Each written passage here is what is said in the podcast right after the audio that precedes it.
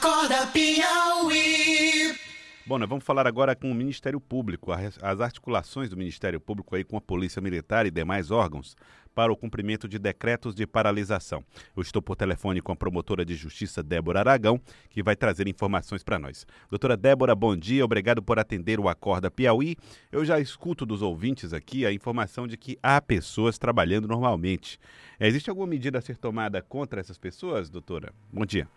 Bom dia, Joelson. Pronto, no, no, o Ministério Público ele criou um gabinete de acompanhamento e prevenção de contágio pelo coronavírus, né, presidido pela Procuradora-Geral de Justiça. Nós estamos numa constante articulação com o poder público, o governo do Estado, é, principalmente, e as polícias, é, principalmente a Polícia Militar, que tem a função de fiscalizar o cumprimento desses decretos.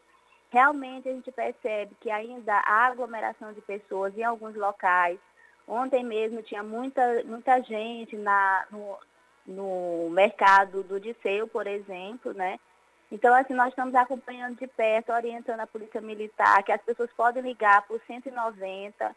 Tem um aplicativo também da Polícia Militar chamado MP é, é, é, Polícia Militar Cidadão, né?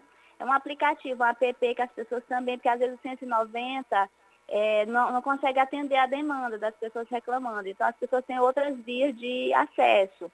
Né? Então, o Ministério Público está acompanhando o governador.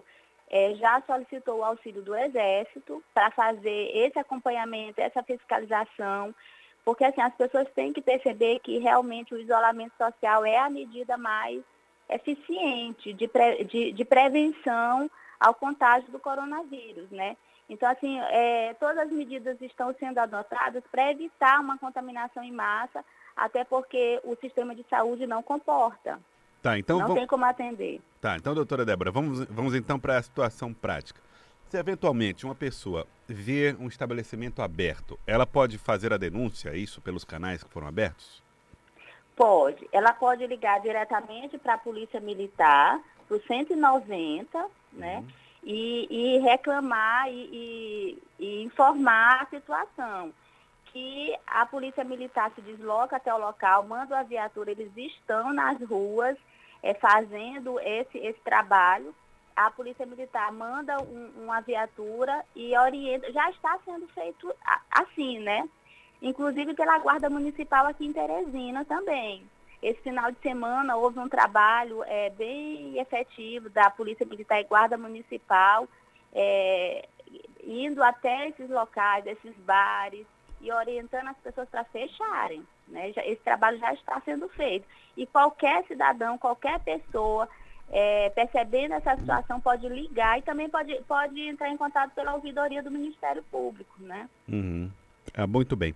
É, nós estamos conversando com a doutora Débora Aragão, promotora de justiça do Ministério Público do Piauí. Muita gente imagina que um decreto, é, doutora, é uma recomendação.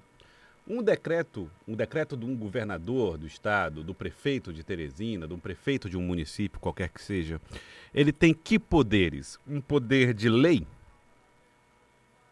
Ele tem um poder, é um poder regulamentar, é uma, uma norma é, é obrigatória. Uhum. Nós estamos vivendo uma situação excepcional, onde o bem público aí a ser preservado é a saúde pública. Sei. Então, assim, o interesse individual, uma liberdade individual, ela não pode ser maior do que a saúde pública. Uhum. Então, realmente, nós estamos vivendo uma situação excepcional onde é, as pessoas elas têm que entender essa situação, inclusive pode ser até caso de é, um descumprimento de uma, de uma dessas normativas é, de prevenção ao contágio do coronavírus, pode caracterizar crime, né? Uhum. Então, é, é, inicialmente o trabalho tem sido feito pela, pela linha da conscientização, né?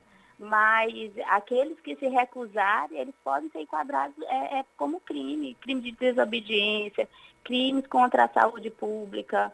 É, é e a, a, orientação, no caso de fechar, porque o decreto ele regulamenta uma situação específica, né? uma restrição é, do direito em questões específicas. É, que, é, que é o, o, fechamento de alguns estabelecimentos, né? só, vão, só vão ficar mesmo funcionando os essenciais mas é, tem força de lei, sim. Tá, e os essenciais são obrigados a funcionar, doutora? São obrigados, né? Uhum. E são, são mais esses serviços de, é, no que tange abastecimento, né? Hospitais, é, é, é, supermercados, né? né? É, lavanderias, açougues, é. farmácias, né? Esses estão funcionando normalmente. Uhum. É mais o, o, o comércio em geral, a determinação é para fechar. Tá, eu quero agradecer a senhora. Muito obrigado, doutora Débora Aragão, promotora de Justiça do Ministério Público do Piauí. Obrigado pela participação aqui conosco. Obrigada, Joel. Estamos à disposição. Vim fazendo um apelo para a população que realmente o isolamento social é a medida mais eficiente para todo mundo ficar em casa. Ok, muito obrigado,